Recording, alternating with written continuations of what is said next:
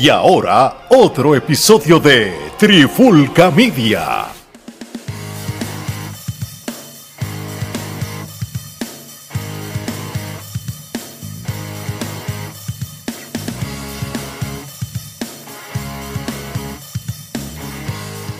Oye, oye, oye, Alex Omar y Gerardo de Trifulca Media y bienvenido a la nueva edición de la Trifulca Wrestling Podcast el primer episodio del 2023, de este podcast específico, donde por tercer o cuarto año consecutivo estamos cubriendo lo que es el New Japan Wrestle Kingdom, esta vez el Wrestle Kingdom 17.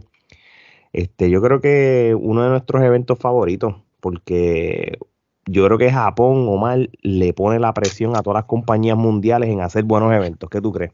Eso es así, siempre eh, nos tienen acostumbrados a arrancar el año con la presión montada para que los demás eventos se sientan, las demás empresas se sientan presionadas también. Este, este año no fue la excepción. Entiendo que el evento fue mucho mejor que el del año pasado. Esto de separar las fechas bastante y, y también eh, tenemos que hablar de que por primera vez hemos visto cómo distribuyeron el tiempo distinto en un evento de New Japan. Antes veíamos luchas kilométricas sin necesidad de ser tan largas. Este año las únicas luchas que fueron largas eh, fueron las que de verdad meritaban. Este, la única lucha que yo le hubiera dado más tiempo quizás fue la de mujeres. Entraremos en eso más adelante. Sí, no, exacto. Este... Pero a, a diferencia del año pasado que había luchas de 45 minutos que era una porquería, pues imagínate. No, cierto, cierto. Oye, Gerardo, ¿y cómo, cómo tuviste al público este año versus los demás años? Yo sé, yo sé que hubo unos años que había unas restricciones, quizá la pandemia era, era un factor en cuestión de que no que, que eran solamente aplausos, no podías ni hacer un cheering con la boca. ¿Cómo, ¿Cómo viste la dinámica? Los vi un poquito más despiertos. Japón es medio silencioso de por sí, pero aquí como que pues había un poquitito más de bulla. Estaban vocales. Había, Sí, estaba un poco, pero tampoco fue una cosa como a lo que estamos acostumbrados, ¿no? De acá en el occidente, ¿no? Este, ciertamente, pues, eh, como tú mencionaste, estaban las restricciones del COVID y todo eso, y pues los últimos Wrestle Kingdoms habían sido un poco apagados en lo que era reacción del público. Esta vez no sé, el público de Japón tampoco se ha destacado por realmente ser muy ruidoso o vocal como estamos acostumbrados acá, pero y vamos a entrar más en detalles obviamente a medida que vayamos discutiendo la cartelera, pero eh, me pareció que las reacciones no fueron las esperadas y sabemos a lo que me refiero cuando hablemos de eso. Fíjate, yo lo voy a poner de esta manera, si, si, yo creo que eso también influye a los extranjeros porque los extranjeros están acostumbrados a un público de reacción.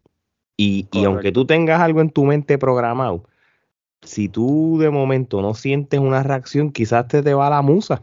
O cambia la estrategia. Sí, sí, porque, porque quizás no entienden de que dijiste algo bien brutal, qué sé yo, si es el caso, y hay un silencio, tú vas a decir, diablo, qué porquería lo que dijo, qué sé yo, pero quizás no es esto, esto es cultural. Yo, yo que consumo lucha libre desde chiquito, igual que ustedes, yo me acuerdo cuando yo rentaba los cassettes o los VHS de la WWE, los super tapes, y había uno en particular que era de un tour que WWF hizo en, en Japón. Y me acuerdo porque había una lucha del Warrior, de Ultimate Warrior contra Ted DiBiase que estuvo buena, pero entonces el público no estaba tan. Entonces yo chiqui decía contra, pero ¿por qué la gente no aplaude? Entonces me sí, sí, como que ¿por qué no pasa lo mismo que pasa siempre con ellos? Y después creo que a la larga alguien me explicó, porque era chiquito, no, es que esto es cultural y qué sé yo, esto no es, esto es de siempre. Tú sabes, como tal, ellos como que, es como, e, ellos lo ven como si fuera una obra de teatro. Está sentado, yo voy a estar en silencio, eh, eh, apreciando el arte y aplaudo cuando, pero no es que, ¡wow! Porque, porque imagínate que todo lo que ha pasado con el público de AEW, quizás tu percepción viéndolo es diferente. Por eso que a veces cuando tú ves las cosas se siente aburrido, pero no es porque es malo, es que tú necesitas ese elemento del público. Claro. pero vamos a ver. Oye, vamos entonces a lo que es la cartelera. Hubo como todos los eventos de, de Wrestle Kingdom, hubo luchas en el pre-show, más la cartelera principal. Y vamos a empezar con, con una de las luchas del, del pre-show, esta era una lucha por el, era como un Battle Royal, por la oportunidad por el campeonato de KOPW, que antes era un trofeo y hace poco pues lo cambiaron a, un, a lo que es un título como tal este, y había luchadores de la, de la línea de Shingo Tagaki, eh, Cho, el Grey O'Canan, el Torullano, este, también estaba este Evil, este, este Tomohiro, Duki, Rocky Romero, Kenta, Kanemaru, tú sabes, a un montón de gente, Jeff Cobb, este, entre otros como tal, creo que estaba Takahashi también, el fantasma también. Taichi. Y, y Taichi, este, Omar, este, vamos rapidito, dame las quenepas y, dime si tiene algún un comentario sobre esto. Pues mira, yo le doy tres quenepas a este Battle Royal. Este, por primera vez vi muchos luchadores de nombre importantes como los que mencionaste hace un momento. Me gustó mucho la participación de Grey Okan en, en, la batalla. Entiendo que se vio bien dominante. Eh, sentía a Kenta flojo. No sé si es que está lastimado o algo, pero eh, el Kenta definitivamente que está por allá. No es el Kenta que solía estar en los tiempos de antes. Taichi tuvo un gran pop, este como que se sintió cuando llegó, pero después también salió bien fácil. Eh, Rocky Romero se mantuvo mucho tiempo en la lucha, eh, haciendo de villas y castillas, Cho también, pero realmente entiendo que, que pues que esto, esto tenía ya como que su, su propósito de resaltar a, dos o tres y no a, todos los miembros que estuvieron. Por eso algunos salieron de unas maneras como que eh, bien estúpidas, que tú decías, diablo, este, estos tipos los vi luchar el año pasado, una lucha casi de una hora y hoy salen de ring por un codazo. Sí, no, e, e, eso, e, esa parte te la, te la compro, porque realmente pues, y, y, y de hecho también es como un Battle Royal raro, porque... Eh, el top four son los que avanzan para el four-way match. Como, Exacto, y apenas solamente duró 30 minutos, que ningún Battle Royale dura tampoco, tú sabes. Sí, sí. Gerardo, este, ¿qué nepas y opinión si tienes? Yo le voy a dar tres quenepas, me pareció entretenido. Eh, estaba un poco confundido en cuanto cada cuánto entraba los luchadores, porque una, eh, inclusive los comentaristas hicieron la salvedad de que es un minuto, ¿cuándo? Porque a veces era un minuto, a veces eran dos. Pues, eh, eso me, me confundí un poco, pero. Hubo un momento que entraron como que de cantazo dos o tres. Sí, de, de, golpe, sí, no, no hubo un espacio, un lapso así significativo, y pues pero estuvo bien, o sea, cumplió su propósito y como dice Omar, estuvo mejor que el del año pasado. este, yo le doy tres quenepas. Muy bien, pues vámonos a un anime con las tres quenepas. Este, hay algo que dijo Omar que, que tiene sentido.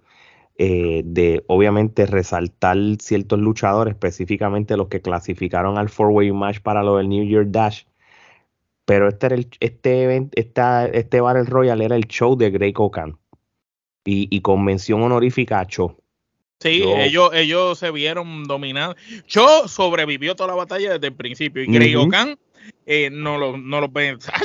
ya yo quiero ver a Okan el año que viene peleando por el main Sí, sí, sí. Este, creo que, que, si lo utilizan bien en, en, estos eventos y todo que hacen durante el año, pues yo creo que pues, podemos hablar otras experiencias en, en el Wrestle Kingdom 18 del 2024.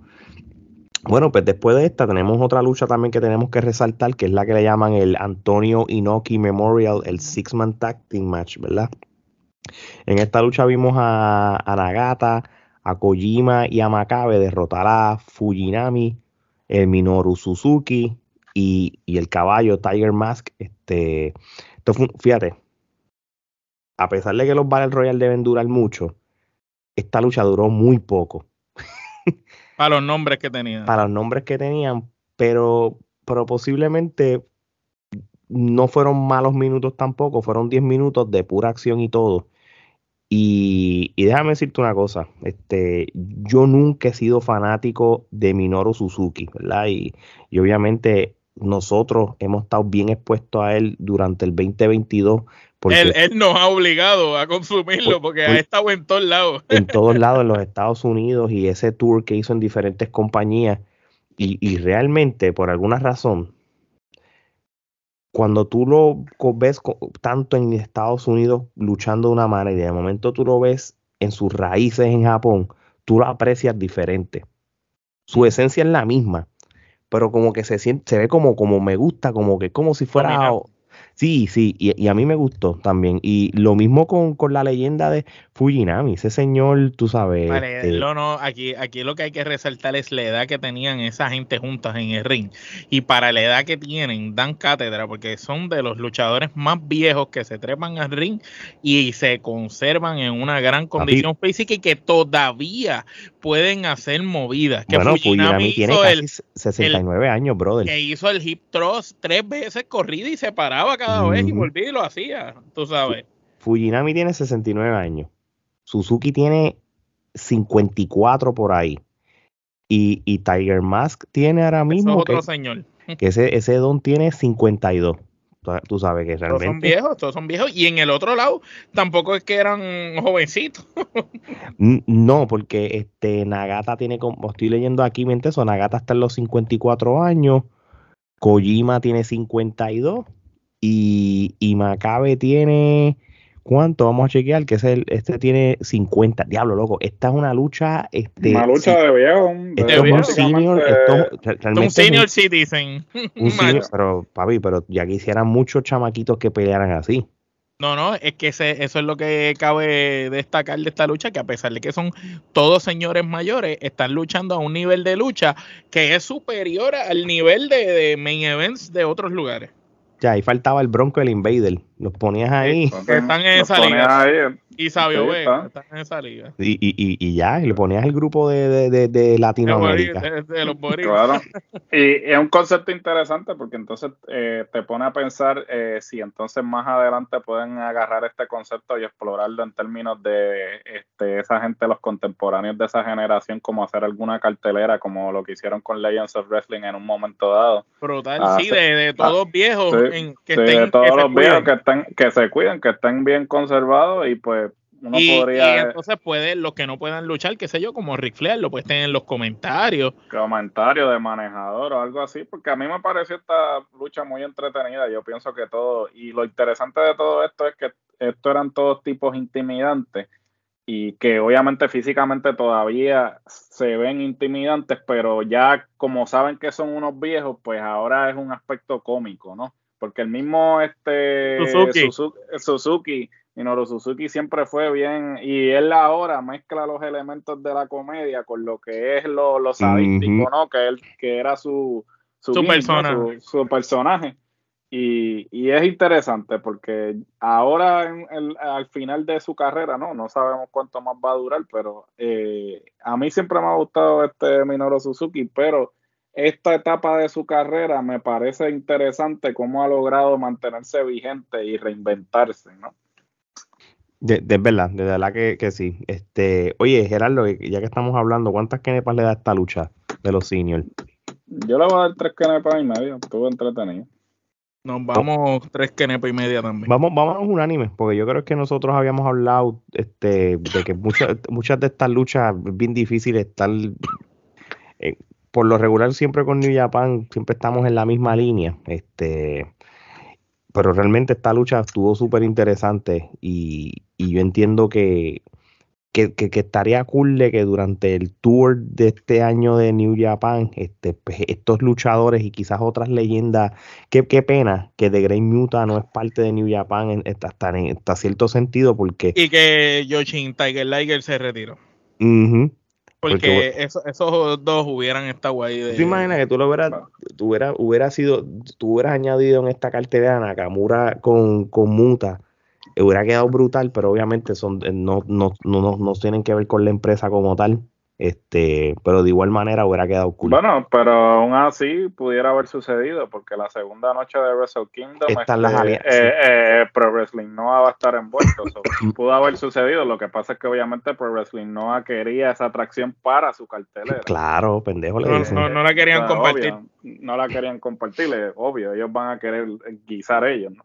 Así mismo es. Oye, vamos entonces a, a lo que es este la primera lucha del evento este, es el, que empezaron con una lucha tag team por el campeonato del IWGP Junior Heavyweight Tag Team Championship, donde TJP y, Francisco Akira este, derrotan a Leo Rush y a, y a Joe, ¿verdad? Así que se pronuncia Joe. Sí, ese es el que el año pasado luchó con Joe. que fue el que estaba en el Battle Royale, y dieron un clásico, los dos, yo contra Cho. Estos nombres tan brutales, ya, y por poco, y, imagínate que no hubiera estado Leo Roche, entonces hubiera estado B, entonces con Cho, y hubiera sido una tremenda lucha entre B, Cho con TJP, pero no se dio. No, no todo, porque Cho estaba en la lucha. Estaba en la otra, imagínate tú. Se jodió la cosa. Sí, sí. Eso quedará brutal. Aquí tenemos a Cho. ¿Qué está su pareja? B. B. Cho. Wow, hubiera sido épico. pero ni modo, este, no, no, no siempre las parejas y la gente se lleva como tal. Omar, empiezo contigo. ¿Tienes algún comentario sobre esta lucha? Vamos a las quenepas, tú me dices. Bueno, rapidito, este, las quenepas, le doy tres quenepas a esta lucha. TJ Perkins, este, o TJP siempre sorprende con su estilo de lucha. Este, ya es, un veterano en esto. Este, estaba haciendo pareja con un muchacho que es de origen francés y entiendo que era la primera vez que un francés competía en New Japan en, en el Tokyo Dome, algo así, oí que los comentaristas estaban diciendo. El contraste de estilo fue interesante porque Leo Roche eh, en pareja con, con yo, este fue interesante. Eh, la lucha fue bien rápida, este, y fue una lucha, ¿cómo se dice? De mucho spot, este tipo de lucha que estamos acostumbrados, tipo Strong Style con spot, y pues eh, no, no, fue la gran cosa, una lucha, yo diría, tres quenepas. Ok. ¿Qué te pareció, Gerardo? ¿Cómo terminó la nariz de Leo Rush? Qué desmadre, ¿no? Pues, a mí me pareció tremenda lucha para este, comenzar la cartelera. Eh, pues obviamente sabemos que TJP y Leo este, siempre están listos para dar un espectáculo y por consiguiente, como dijo Omar también, este, la pareja de TJP y pues yo también por su parte, pues hicieron ambos eh, tremendo trabajo y me parece que fue una, eh, una buena lucha para comenzar la cartelera principal así con mucho, mucho movimiento. Por lo menos no la, no la dejaron caer después de los viejos. Oficial, definitivo. Yo creo que pudieron seguir el, el ímpetu, ¿no? No le bajaron y le voy a dar tres quenepas. Yo le doy tres quenepas y medio. Este, yo, yo, yo, todo es una cosa. A mí siempre me ha gustado Leo Rush. Y, y realmente, cuando son eventos principales, sea AAA, sea lo que sea ahora mismo New Japan, él se crece se crece y, como que él, quiere, él quiere ser un choma. Lo puedes vestir de, Spider-Man en, lo de Marvel de eso y él va a resaltar, brother. Cada vez tú te das cuenta por qué WWE no lo supo utilizar. Porque lo tenían, lo tenían como un manejador cuando el tipo es un gran luchador que, de hecho mucha gente no sabía que peleaba. Él pensaba que era un. De momento lo vieron una vez en NXT o en Tuvo Fight. Como, como si fuera, como si fuera un Jovel y hasta y no sabían que él había un background de él en las independientes. Obviamente, quizás personas que solamente ven WWE pues no lo sabían como tal, pero, pero el, resumen. Los regionales, los regionales. Ve, pues, mijo, ¿qué podemos esperar? Este. Yo esta lucha le doy tres kenepas y media. Este, creo que como dice Gerardo, fue una muy buena lucha para, para abrir el show como tal y, este evento como tal, ¿verdad?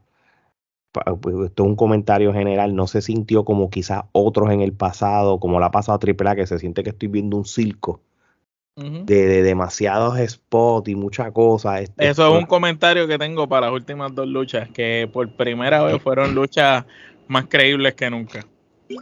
Oh, sí, definitivamente. Eso, eso, este, este, año parece que en el camerino ese antes de los luchadores salir le dijeron, mi gente, la gente está diciendo que la lucha libre es de embuste, así que tenemos que subirle a la credibilidad de lo que están haciendo allá afuera.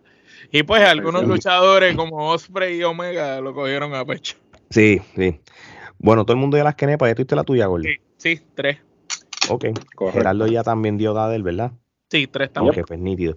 Bueno, pues vamos a una lucha que, que, más que hablar de la lucha, queremos hablar de después de la lucha, pero hay que resaltarla como quiera, porque esta lucha lo que duró fueron como cinco minutos. Ese fue el problema de la lucha.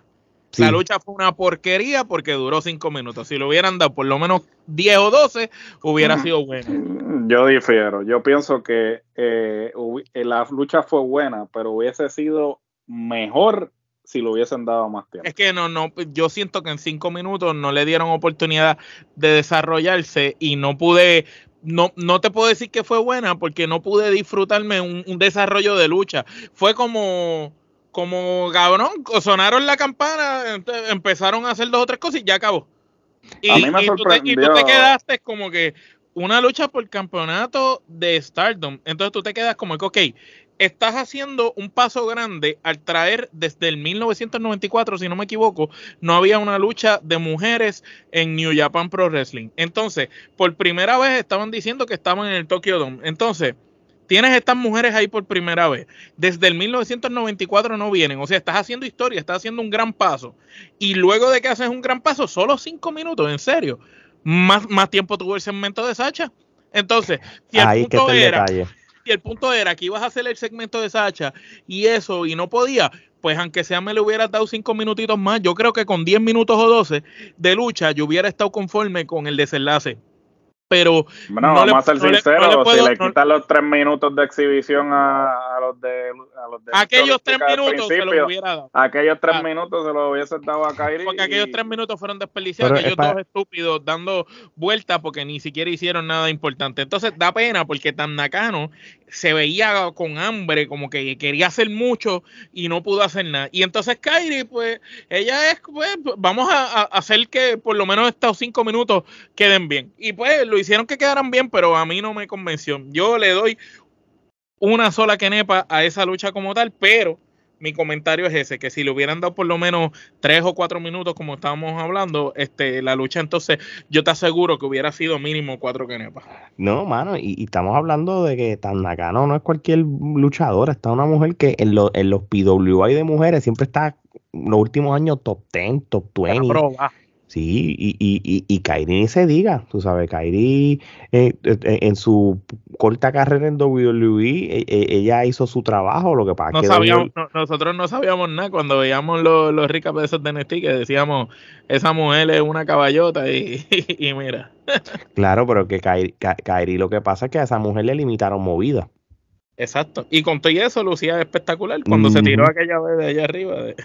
Sí, pero cinco minutos fueron bien cortos. Este, yo creo que New Japan o, los organizadores del Wrestle Kingdom, yo creo que se les da trabajo todavía resaltar la lucha libre de las mujeres. Y tú, y tú lo notas. Esto fue como, con los con los dientes de atrás como que... Me sentí como en Arabia cuando dejaron luchar a las muchachas por primera vez. Prácticamente. Ahora bien, la otra razón es porque querían resaltar el, debut o de, de, Wrestle Kingdom de, de Sacha Banks, ¿verdad? En cual... el debut? Mira, no sé qué era peor, si la música o la mierda de movida final que no le salió bien. Mira, antes de irnos con eso, yo le voy a dar una quenepa Ahora, tengo que decir algo, Sacha se ve espectacular. Sacha. No, pues, físicamente está bien. Bella, se veía preciosa, pero parece modelo, ya no parece ni luchadora. Bueno, parece un personaje de Star Wars porque en el, hasta en el pelo se ve bien extraterrestre. Yo creo que ese, desde, que desde que salió en, Bueno, que cabe destacar es una peluca, yo juraba que era el pelo de Sí, no, no, es una peluca, es una peluca. So, Gerardo, yo creo que este es funny porque hay muchos elementos y aquí que voy a traer lo del público, ¿verdad? Porque podemos decir que el público de Japón está, no, es activo, pero aquí estaba negativo activo, porque realmente no hubo reacción. El, la movida, el finisher que ella hizo, este, yo creo que Kairi no sabía cómo este, no, no, no, sabía ni lo que iba a hacer. Era. Exacto, y porque de momento la, la, el, el, verdadero, el, el, la movida bien hecha termina como un, como un tipo de DDT, algo así al final. Eh. Y, y en esta lo que parecía como que se hubieran hecho como un arm submission. una cosa parecía como si fuera como si fuera a cogerla por un amber. Y, de, momento lo hubiese hecho un codazo. Yo pensé que le iba a hacer una llave y de momento aquella se quedó como, como si lo hubieran hecho. Cuando hace esa mierda, yo digo, ah, pues le va a hacer el bank statement en el piso ahora. Pero no. La miró y todo, y yo decía, puñeta, si hubo un bocha, arréglalo, cabrona, tú eres experimental, una llave en el piso, pero no el, el, lo, lo, que dijo en el micrófono tampoco como que la gente no, no hubo reacción tampoco alguna. Realmente, de verdad, mi opinión, ¿verdad? Este soy yo. Para mí no, no me mató, no me vendió nada. Y, y, y, y puedo, puedo, dar el beneficio de la duda, como siempre dice Gerardo, de, de, cómo es el público en Japón. Pero si yo cojo y le doy un cut and paste en los Estados Unidos, un evento de AEW. Yo veo eso, tampoco me hubiera gustado. Ahí que está el detalle. Correcto. Bueno, yo ciertamente a la lucha le voy a dar cuatro canepas. ¿Por qué le voy a dar cuatro canepas? Porque vuelvo y digo, la lucha fue muy buena. Nakano y, y este Kairi lucieron espectaculares a pesar del, tiempo breve que le dieron para ejecutar. También eh, tienes que ponerlo en perspectiva. Desde que New Japan adquirió Stardom, siempre lo ha mantenido separado.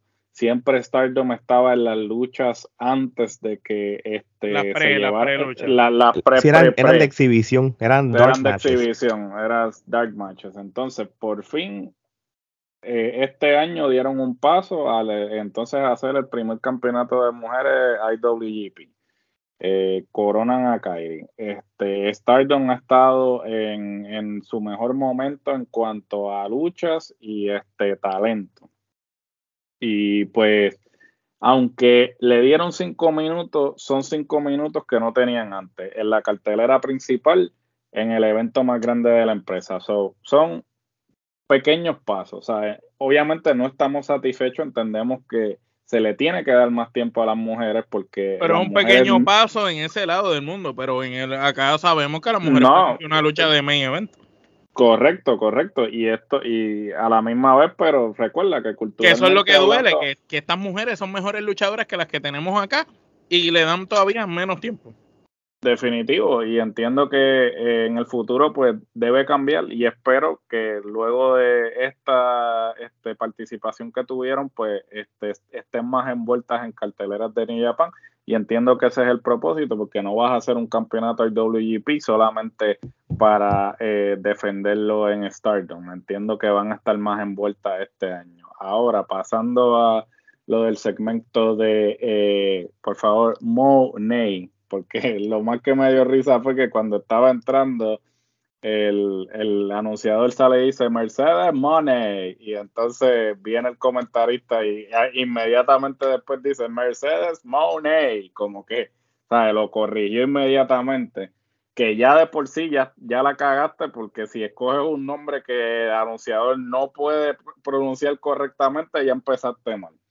No, y, eh, y, entiendo que Mercedes es un nombre real, Bornado, que, es el apellido, pero yo entiendo que quizás debió haber escogido otro nombre, porque pues ya hay una Mercedes Martínez, otra Mercedes más, como que... bueno, lo del nombre es irrelevante. Como un John, es como un John. Eh, por ejemplo, eh, porque John Moxley, por ejemplo, espera Dean Ambrose y ya pues no hemos acostumbrado ya a decirle John Moxley. Este, Siempre hay un periodo de transición en lo que tú pues dejas de llamarlo por su nombre de WWE, aunque realmente eh, sabemos que por propósitos de eh, derechos de autor obviamente no iba a poder hacer nada con lo que era Sasha Banks ni ninguna de las cosas relacionadas, aunque la actitud sigue ahí, pero eh, el nombre pues it is what it is, como dicen. Sin embargo, ahora vamos a la reacción. La reacción realmente yo me quedé como que, o sea, para, para toda la anticipación y la expectativa, eh, eh, el, secreto peor guardado, que porque todo el mundo sabía que iba a hacer su debut. O sea, eh, su, su, llegada no, no causó ningún tipo de, reacción. yo me quedé como que, ok, y, y, volvemos y repetimos el aspecto cultural, ¿no? Que el, el público no es tan vocal como el público acá en el occidente, ¿no? Pero aún así, eh, yo esperaría que pues la reacción hubiese sido un poco más es que ni la reacción en tu casa fue así, porque por eso, ¿sabes? Porque, es que te sorprendió. Sí, la manera, la manera en que ella se presentó no fue la indicada. Me parece que no era eh, la forma de presentarla, simplemente la querían presentar por, por, por obvias razones, ¿no? Porque ya todo el mundo la estaba esperando y si no la debutabas, pues la gente ya iba a poner el grito en el cielo.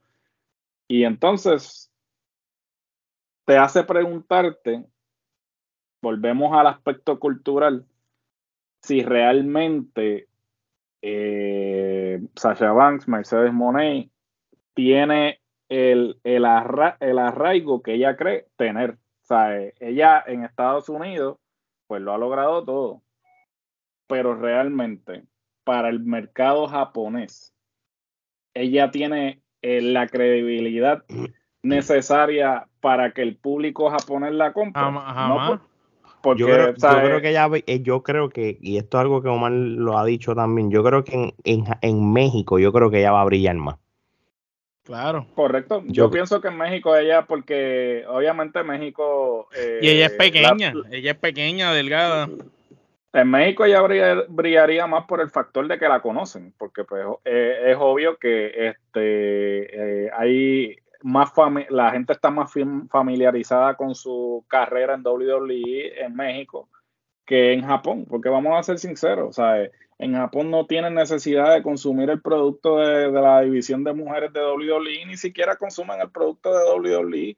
O sea, WWE siempre ha tenido dificultad en Japón en entrar en ese mercado porque pues este las empresas locales siempre han tenido este eh, o sea, un, seguidores fuertes y siempre son mercados que pues para ellos siempre ha sido difícil. Entonces cuando tú tienes empresas de la talla de Stardom, de Tokyo Yoshi Pro Wrestling, que probablemente tienen los mejores rosters de mujeres en el mundo, donde realmente casi todas las del roster que están en algún momento se han ido a probar allá, porque realmente es lo mejor de lo mejor. Tú te preguntas si realmente en Japón están familiarizados con, las ejecutorias de Sacha Banks y con, y con lo que ella ha logrado en este lado del mundo. Entonces, ahora hay que ver si ella va a probarse. O es la lucha, la lucha va a ser. O si se, va a escocotar. Lo interesante fue que salió una foto tras bastidores de ella con Naomi en allá. Así que eh, se la llevó para allá también. Ella ahora siempre está. Bueno, sí, porque pues Naomi salió por, eh, por la misma circunstancia y realmente vamos a ser sinceros. Eh, WWE solamente le dolió Sacha Banks, este, porque pues Naomi, vamos a ser sinceros, a nadie, le, duele, nadie le duele. realmente nunca fue alguien. Yo me imagino que, este, Sacha va a estar, por favor, si me contratas, dale que sea un tryout a esto. Yo no creo tampoco realmente que ella, que Naomi vaya a volver a luchar, este, porque no creo que en otra empresa, menos que IW, pues con, que Tony Khan esté así, este, regalando contratos como siempre y le dé la oportunidad, pero yo no creo que en Japón ella le, le, vayan a dar la oportunidad. Y, nada, y nada en contra de Naomi, pero realmente Naomi no es que la gente sea trending o algo así. Sí, no. hay, luchadoras, qué sé yo, una Carmela es más interesante que una Naomi porque por lo menos tiene eh, manera de proyectarse arrogante con el público y vende el personaje. Que, le pueden sacar más el jugo. Eso es lo que va a pasar. Naomi es una buena luchadora, pero pues así hay muchas. y, ni, y, ni, eso realmente. Yo creo que ella, pues, ya, ya, ya hizo lo que iba a hacer y pues de ahí no va a pasar. O sea, que, o sea que tú la estás comparando con Big Show. Tú estás diciendo que es como una Big Show. Que pues era fue muy bonita, pero ya culminó. corta, pero bien corta, pero ya culminó. eso, eso no lo dije yo, lo dijo Tony Khan. Así mismo es. La primera persona que despide que dice que es una porquería. Exacto. Nunca debí contratarte, no sé ni qué entonces aquí. Bueno, yo sé que Sacha Banks este, va a tener su lucha en el, en el evento de Battle of the Valley en los Estados Unidos contra Kairi. Por eso nada más es que, que estuvo allí. Y vamos a ver si, y ahí es que es la verdadera prueba, ¿verdad? Porque e, ellas han peleado antes como quieren WWE, pero no es lo mismo que, que a, Kyrie le den rienda suelta de decir límite, haz lo que te da la gana, que las limitaciones de WWE. Y hay que ver cómo Sacha luce, porque Sacha no lucha hace un montón de tiempo. No, pero ella ha estado activa. bueno, ha estado, activa, en los gimnasios. Modelando, con nuestro, amigo allí, con este con Ricky. Entrenó con Ricky Marvin. Un saludito a Ricky. Este, y ella está al día. O sea, en términos este, de cardio, físicamente ha estado como que moviéndose en el ring. Ha estado viendo mucho a México y eso. Vamos a ver, sí, porque siempre ese mo, esa, ese mo de, de, volver al ring, pero yo creo que ella está lista y físicamente se ve muy bien. ella ella, ella busca mucha educación continua, o sea, ella realmente... Sí, eh, eh, esa, es la, cosa. Yo, que, hay que darle crédito, so, estamos locos por verla luchar fuera de WWE y, y quién sabe, este si, si cuando la semana que viene en Dynamite si aparece o no, para mí me suena más no que sí, a pesar de que...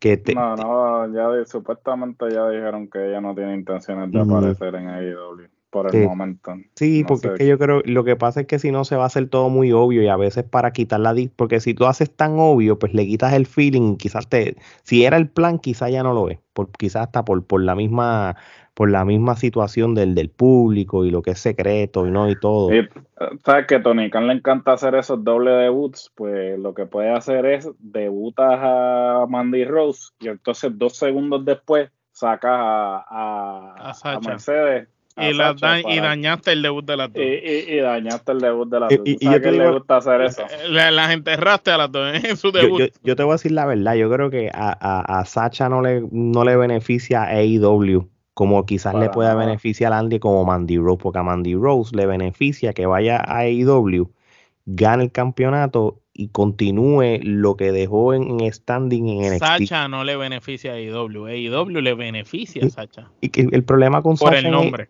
a pesar de que nosotros tenemos un episodio hablando de ella como agente libre, cuando tú te pones a pensar en Sacha, Sacha está en una, en una situación de su carrera que ella, como ella lo dijo, ella quiere luchar en el mundo y, en AEW, posiblemente, aunque le den el permiso, AEW le va a dar un contrato multianual y ella no quiere eso.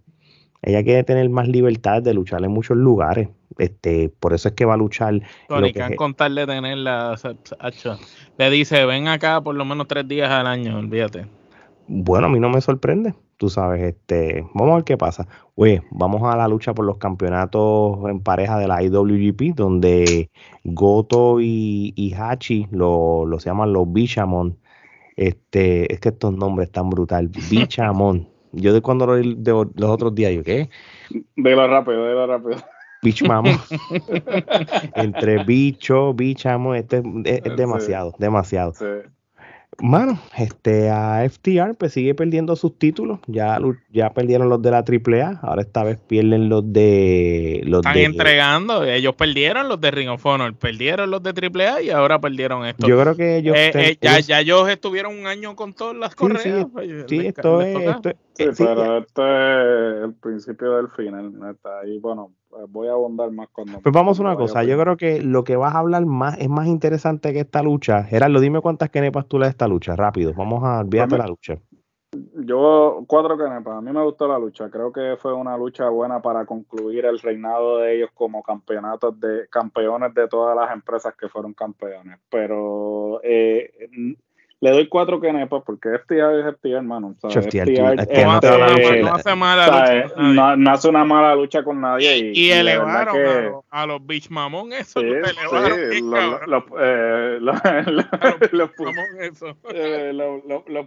los pusieron arriba. Y es que, hermano, FTR son los mejores. No hay forma, ¿sabes? No hay forma la mejor pareja de todos los tiempos. Es la mejor pareja, no hay, no hay forma. Pero está brutal tú perder con un Beach Mamón. De verdad que es fuerte porque no, y entonces perder con un Beach Mamón que, que, son, que no son ni iguales, son distintos. sí, ¿Qué te puedo decir? Que no parecían ni pareja, pero no. Yo tengo un problema a veces de, de cuando tú pierdes ciertas luchas, me explico. Yo no tengo problema de que lucha, que hayan luchas de alguien que sea bueno y el otro no sea tan bueno, pero te dan una buena lucha pero que sea creíble, que esto se lo está diciendo a Gerardo cuando... No, pero jamás tú ibas a comprar ese fin. Sí, como que una cosa es que te den una dices, buena estos cabrones sobrevivieron a los briscos, que, que casi los matan dentro del ring con cadena, y, con, con, las correas aquellas. Y, y, estos dos tipos vienen y le ganan a Dax con una movida que, que Dax eh, más de eso se levanta. Por eso te estoy diciendo, pues una cosa es que, que haya que es una buena lucha y una cosa que es creíble de que los bichos mamón estos le ganen a FTR. Y como que no, no es creíble. Que es lo que estaba hablando con Gerardo cuando fue a Dynamite, que una cosa es que, y, y, ni no es restándole mérito a Darby Allen que le dio una tremenda lucha a Samoa Joe, pero una cosa es que tú te creas que realmente le puede ganar a Samoa Joe. Pues este, este es el tipo de situaciones. Y la movida final que ellos dieron, los, los Mamón, se llama El Choto. ellos le hicieron el Choto. La movida final de ellos se llama El Choto. Y le hicieron el Choto. y, le ganaron a Hardwood con el Choto. Está brutal el Mamón con el bichoto ese. De verdad que está brutal. Este, ¿Cuántas kenepas le da? Yo le doy cuatro a la lucha. la, lucha hay que darle cuatro, es que FTR está a otro nivel. Está a otro nivel, Pero se notaba desde la entrada que iban a perder. Porque ellos salieron sosos. Ellos siempre salen más, más de esto, más pompeados. Y salieron sositos por la rampa. Y ese es mi comentario, porque pues el secreto a voces es que obviamente este eh, hay cierto roce con Estiar eh, en cuanto a las expresiones que hizo este Hardwood en, un podcast sobre que si, si Punk eh, pide perdón y todo el mundo se pide perdón, pues Punk tiene la posibilidad de, de regresar a IW y entonces pues eso creó un poco de este roce con la gente porque hasta el momento todo el mundo pues está diciendo que Punk no va a regresar a la empresa y que inclusive el mismo Jericho ya dijo que, es lo que, él, se va, que él se va a asegurar de que Punk jamás regresará a la empresa, pues, y, eh, pero entonces el hecho no, si Jericho, si, si Jericho lo dice, sabe que no va a regresar porque, porque eh, Jericho es de las personas que no le hace falta el dinero. Jericho le dice a Tony Khan, si tú lo traes, yo me voy. Por eso. A, ver a quién tú le vas a sacar más provecho. ese es el problema, que entonces él ahora crea una situación un poco incómoda porque ahora tú le estás creando una expectativa a la gente de que hay una posibilidad de que Punk regrese y entonces ese no es el caso porque ya el resto del, del locker, del camerino dijo, mira, nosotros no queremos que él regrese y, y se quede por ahí. Entonces, da la casualidad que luego de las expresiones empiezan a perder campeonato, pa, pierden el, eh, bueno, el de Ring of Honor ya lo habían perdido. Sí, sí, el de este, Ring of, pero también el de Ring of Honor eh, era parte de la historia porque era eh, parte, claro, ellos, lo ganaron concluir el feudo y acabaron. Por eso, sí. Sí, entonces, pero entonces pierden el de la AAA el de la AAA se vio bien eh, con, con, uno, con, uno, con, con, Dragon un tipo que, o sea, perderlo por, por, eso, esa es la otra, perderlo con un tipo que anunció que se iba de la empresa. Y que ya la empresa lo sabía que se iba. Y que sí, que se iba. Entonces, lo, los trae acá a New Japan y ya todo el mundo está como que eh, eh, el secreto, o sea, van a perder el campeonato ese, van a perder el campeonato ese. Entonces no sabemos hasta qué punto el contrato de con AEW esté vigente. Pero la pregunta es, este, ¿contemplarían entonces regresar este a WWE dado que pues ahora ellos el, el que el mayor este benefactor de ellos no creo que regresen allá, porque es que allá también lo hicieron todo. Yo pienso que ellos tienen que seguir por ahí corriendo como han estado por todo el mundo. Ahora, lo, interesante ahí es que tanto ellos como Cal Anderson, tú sabías que iban a perder desde que, desde que salieron por la cortina. Porque tú sabes que ellos ah, no, claro, sí, porque ellos están, están yendo a perder. Ese, ese, es el otro detalle, que eh, yo le estoy dando las cuatro canepas porque es FTR y la verdad que los tipos perdiendo lucen bien pero este, todas estas luchas hasta cierto punto eran como luchas que ya tú sabías el desenlace y que eran para simplemente rellenar. Eh, no, tú lo sabías de entrada. Eran nombres grandes en una cartelera. Sí, tú lo sabías de entrada que ninguno de ellos iba a retener. Y hasta cierto punto, pues, esta de FTR es la excepción a la regla porque es FTR. Pero la próxima, eh, la que vamos a hablar, la de Carl Anderson, esos son otros 20. No, y, yo, y realmente la lucha, ok, la lucha estuvo buena. Porque tú, porque como estaba diciendo ahorita, FTR hace lucir bien a los demás. Pero el, el, el, con quien ellos lucharon, realmente, yo te garantizo que en otras luchas quizás no van a lucir tan bien y yo le puedo dar a, a, a, ellos como tal cuatro o cinco quenepas, pero eh, el overall de todo, viendo que ellos lo estaban cargando, esta lucha no puede, para mí, no puede ser más de tres quenepas como tal, o mal. El Beach Mamón, yo le doy cuatro quenepas por FTR, pero este, ah, la otra pareja no estaba al nivel. no, para nada, y no es creíble, brother, no es creíble de, de, de, el, el, el, de que... yo, hubiera preferido que hubieran peleado con Jeff Cobb y este y Greg Okan como la, como la otra vez. Pero vamos a ver, este una lucha que por lo menos elevó ya el, nivel de, del evento como tal. Digo, el, el, evento no ha sido de bajo nivel como tal, como quiera, es la lucha por el campeonato de la, de la televisión, es el, el, de, el, el IWGP Television Championship, cuando Zack Saber Jr., el caballo, derrota a, a Ren Narita. Y, y, de, y de por sí te lo voy a decir, para mí, esto es una lucha de cuatro quenepas. Yo creo que lo que son los Will Ospreay de la vida, los Zack Saber Jr. de la vida, este, lo, los Okada, los JY, los Osprey, son estos, son esa gente son súper estrellas. Sí, mano, es que ya están a otro nivel y Zack Saber le o sea, son, son gente que puede ir a cualquier lado a hacer main event. Ya ellos son súper estrellas. Están, se desbordan en, en, todo, en carisma, en arrogancia, en nivel de lucha.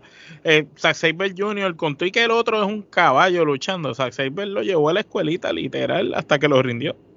De hecho, Narita es un caballo. Por eso lo digo, conté que es un caballo, lo llevó a la escuelita y lo terminó rindiendo. Esto es como cuando Daniel Bryan te lucha con un luchador que es bueno, que por más bueno que sea el otro, va a terminar Daniel Bryan dándole una paliza y llevándolo a la escuela. Es lo mismo. Sí, y, y, hay que resaltar de que esto, esto, esta lucha es una final de un torneo de, porque este campeonato es relativamente nuevo. Este campeonato él es el, primer campeón. Es el primer campeón como tal. Lo, el único, el otro comentario que yo iba a decir es que, que que por alguna razón ya Zack Saber Jr. se ve un nivel como dominante, tú sabes, y sin restarle crédito a Narita, pero es que y se, cambió hasta el look, se pintó el pelo rubio, ahora está como en una faceta de líder. Y de hecho, al final de esa lucha, pues, para que lo diga, pasa algo como que lo proclaman líder, tú sabes.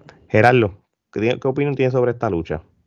Primero sí, esto es una lucha de cuatro canepas. Este, Zack Saber este, ahí ah, se ha transformado físicamente y lo que hablábamos los otros días en el episodio de Te lo dijo señor C, este, la cuestión de tú ir de junior a poder ser... Eh, poco a poco, ¿verdad? Paso a paso. Poco a poco, paso a paso. Cuando Saber llegó allí eh, pesaba como 50 libras menos. Sí, era un fideo, básicamente, y entonces tú has visto cómo pues ha ganado corpulencia y ahora se ve mucho más convincente eh, la proyección, el cambio de imagen, todo, pues le ha favorecido y ciertamente. El carisma, pues, como ha mejorado, porque él era buen luchador, pero no tenía más nada.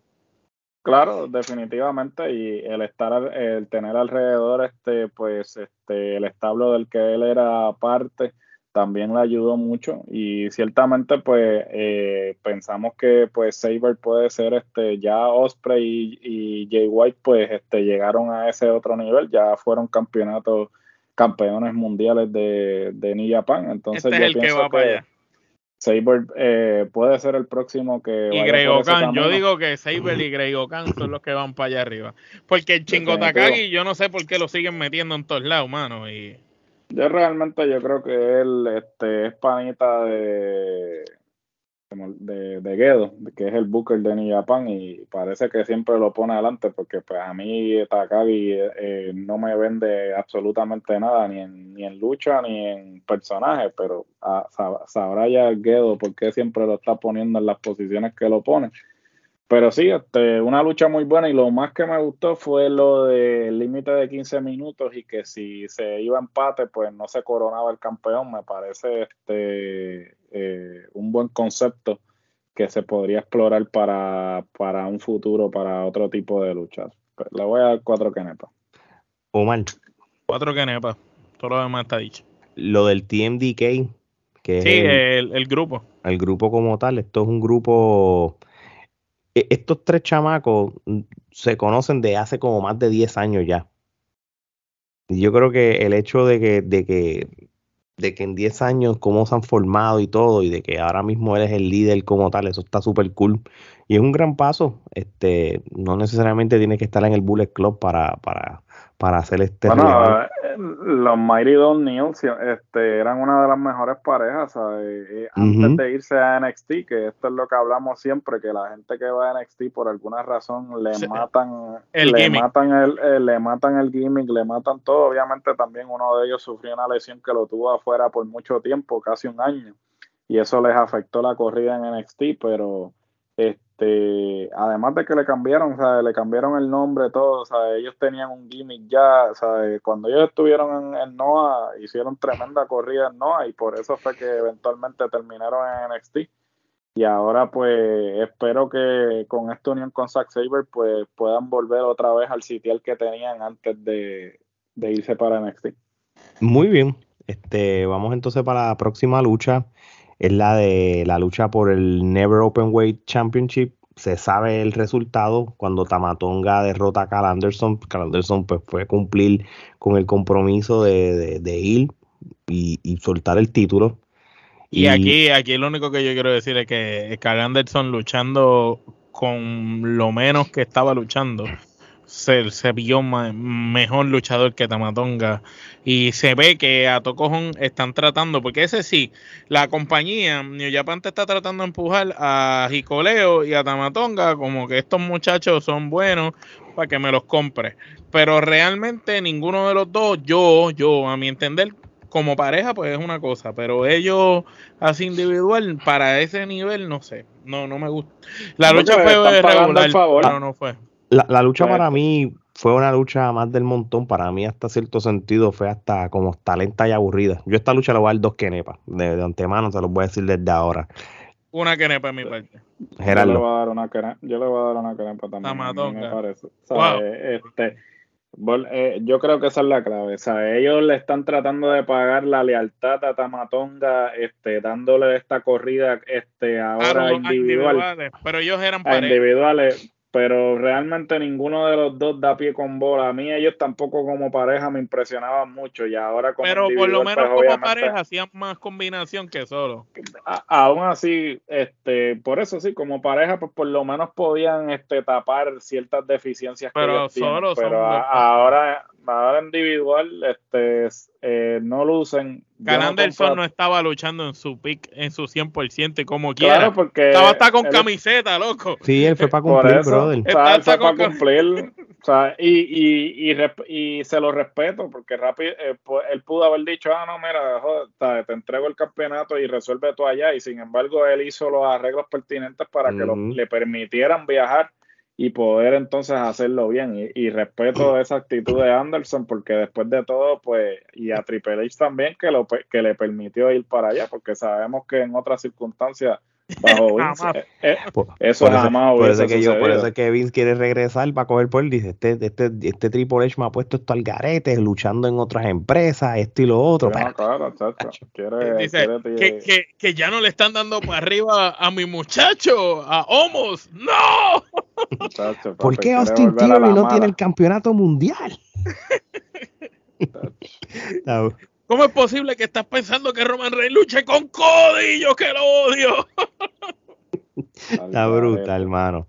Mira, vamos para la próxima lucha entonces. Este es la, es la de la de Keiji Muto, la de Tanahashi y Umino, que derrotan a los ingobernables de Japón, que ahí está Naito, Sanada y Buchi. Este, y, y, y, según las notas, esto es la última lucha de Muto en, en, New Japan como tal. Este, y, lució bien para hacer la última lucha. Casi se tira el backflip, pero no, no lo dejaron. Sí, sí, sí, sí, no. le iba a ser mal hecho, como que. yo creo que le, le, hicieron el favor como que. Yo decía, yo pensé que se podía partir la espalda, muchachos. Ese señor se tira, se revienta. Pero aquí los ingobernables se vieron superiores. Bien brutal, independientemente sea como sea. Y es otra lucha que tú no te que, que no es creíble que ellos hayan perdido. Eso es así. Y, y, ese es el detalle quizás que, que tuvo este evento. No, no nos dieron este, no, no pareció un circo como otros años, pero los finales tampoco eran creíbles. Y, y, pues, obviamente, pues, el Booker y, y, New Japan pues tienen como tal este sus intenciones como tal. Contigo esto, en mi opinión, tampoco yo considero que esta lucha fue la gran cosa como tal. No, yo la vi como una lucha de relleno. Yo lo que, lo que me está dando pena aquí es que luchadores como Senada, el mismo Buchi, pero en especial Naito, que, que son luchadores de luchas importantes, lo estamos viendo desperdiciados hasta cierto modo en este tipo de lucha. Estos son luchadores que, que tuviera, que hace, hace un año y dos años estamos viendo a Naito luchando por los campeonatos, tú sabes, dando unos clásicos. Senada hace tres años dio una lucha asquerosamente brutal, tú sabes, entonces son, este año es como que los caballos no tengo nada que hacer, pues mira, ustedes tres vayan ahí. Sí, y, y también hay un detalle, ¿verdad? Yo sé que hay unos años que cuando te dan la noche 1, noche 2, pues te están dando dos noches de, de, main events y de luchas eh, duras, pero en este año, pues realmente, vamos por esta manera. La noche 1 de, de, de Wrestle Kingdom de este año es el, el importante. Ya la noche 2 va a ser más este como un, un interpromotion event con, con, con otra. Y, y, entonces, pues no, no, no, no va a ser, no se va a coger con tanta seriedad como esta. Pero en otras, como tú dices, aquí se están tratando de meter los, todos los luchadores en una misma noche, sea de relleno o no. Y, y, para hacer una lucha con los ingobernables, con Naito y toda esa gente, para mí, para mí fue una lucha que, en, mi opinión, no pasa de dos kenepas. No sé qué opinión tenga Gerardo. Eh, dos querepas, esta lucha este, se vio que era de relleno. Es una lástima que todo ese talento envuelto realmente lo tengan haciendo esto, pudiendo haber estado haciendo algo mejor en la cartelera. Y realmente la ubicación de la lucha en la cartelera me parece que estuvo completamente fuera de debió haber sido de las primeras. de las primeras. Realmente cuando, cuando, cuando tú ves cómo se estaba llevando a cabo la cartelera, tú ves esta lucha y tú te quedas como que ¿Sabes cuál es el propósito de esta cartelera? Incluso aquí hay un luchador que se va a retirar, ponlo en la primera. Por eso, ponlo en la primera para que le des todo el, spotlight, eh, para que se, se, viera más como que ah, el, significativo. Exacto. Pero, o sea, en el orden en que estaba en la cartelera, como que estaba bien fuera de lugar y obviamente la lucha en sí no tenía ninguna razón de ser. dos quenepas y estoy siendo generoso realmente. Muy bien. Es, más, la pro... Omar, ¿cuántas kenepas tú le das? Discúlpame. Dos, dos también. Dos. Mira, mejor estuvo la próxima lucha, que fue la de... Sí, oficial. Que, que fue la de Takahashi ganando la Ichimori, el Desperado y, y, el Master Wato, que fue por la lucha por el Junior Heavyweight Championship de la IWGP. Estuvo mejor que la anterior, no fue que la lucha para los luchadores que tenía. Pero con todo eso, tres kenepas máximo, porque tampoco fue la lucha. Sí, no, no, exacto, esto no fue el estándar, esto, pero por lo menos de dos subió a tres kenepas. Aquí no sé, aquí las kenepas se van a guardar para otras luchas futuras como tal.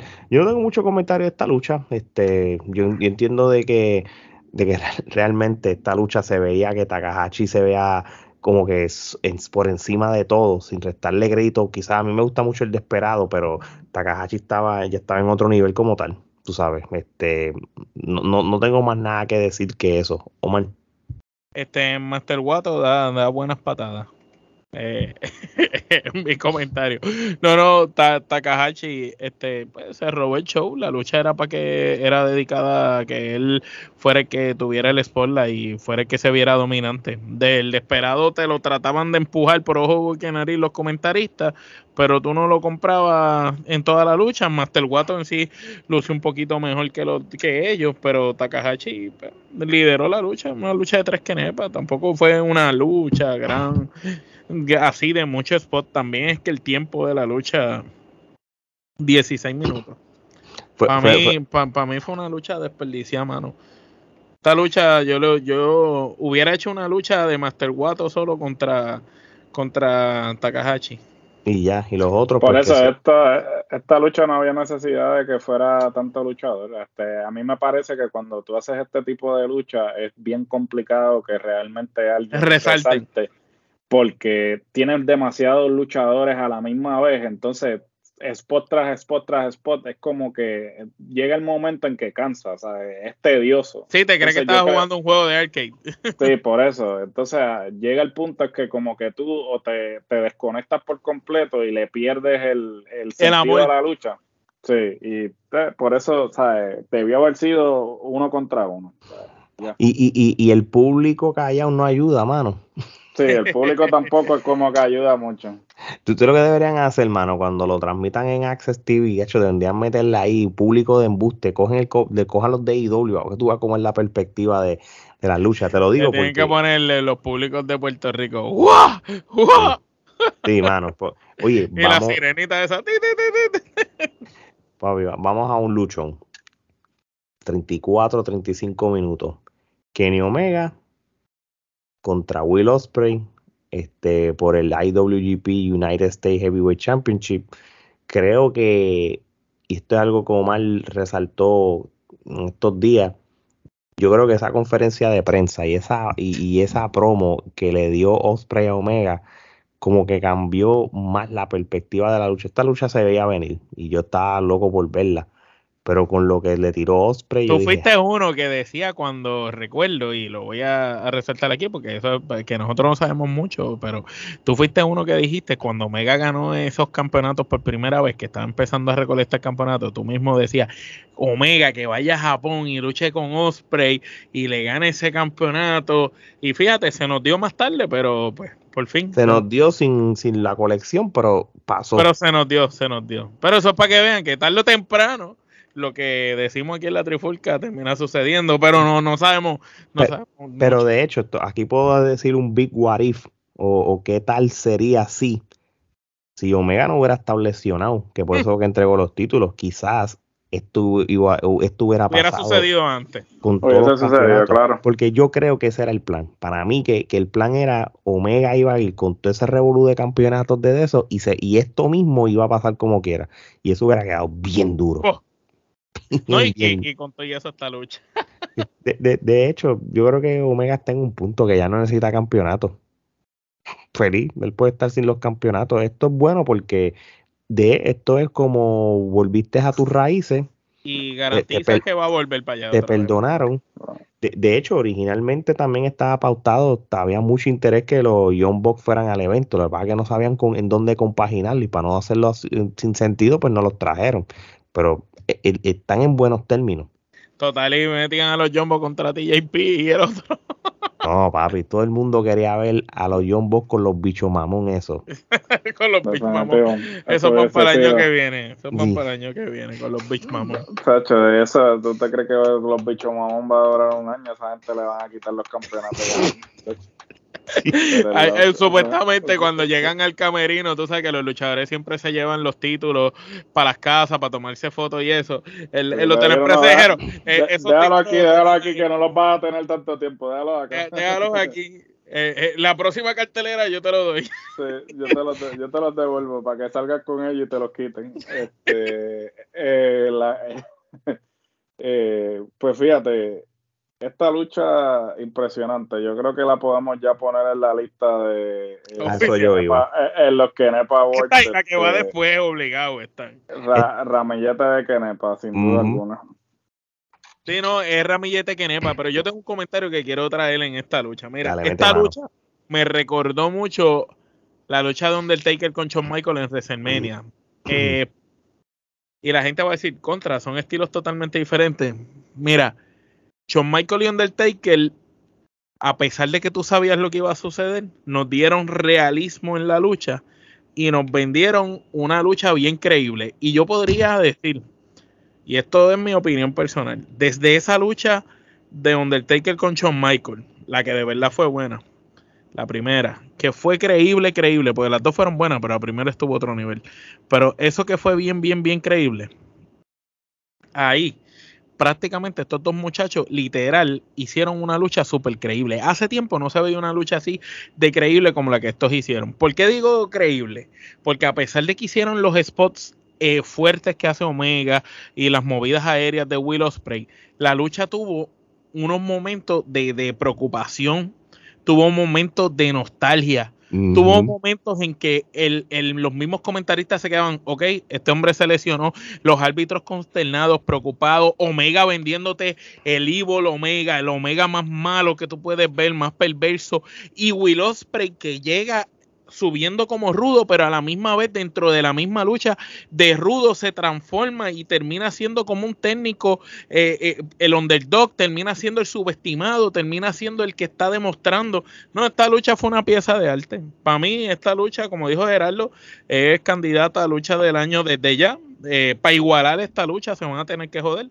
Esto es ramillete, ramillete de Kenepa. Y mi comentario es que es una de las luchas más creíbles que he visto en los últimos años, desde aquella de Shawn Michael contra Undertaker. Las expresiones, las expresiones faciales de Kenny Omega en la lucha está de ambos, de ambos, porque el otro te vendía mejor, era, era ver a Undertaker y el final, cuando Undertaker está así y Undertaker le dice a Shawn Michael, quédate abajo, stay down, y Shawn Michael le dice no, y, y le da, y lo obliga a que él acabe Ah, bueno, que ese fue el final de esta también. Este fue el final de acá, por eso fue, es que comparo la lucha, porque este fue, el, el, el, final fue como que quédate abajo ya, estás liquidado.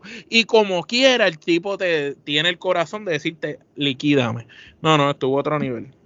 Muy bien. Sí, no. Yo, Rapiñete de Kenepa, este, encontré bien cómico la parte que, que, Omega está como que se le traspasa la... la, la... Ay, se le quedó brutal. Eso le quedó. el mejor, el mejor rudo, básicamente el mejor momento de rudo de Omega lo, lo ejecutó en esa lucha. O sea, eh, Omega como rudo o sea, siempre ha sido frío y caliente. O sea, yo nunca lo he comprado a él como ahí, wow, el rudazo. Pero, pero mostró que no si tiene tenemos, sí, sí, si tenemos que, que este, evaluar el mejor momento en que él ha ejecutado como rudo, tiene que ser esta lucha.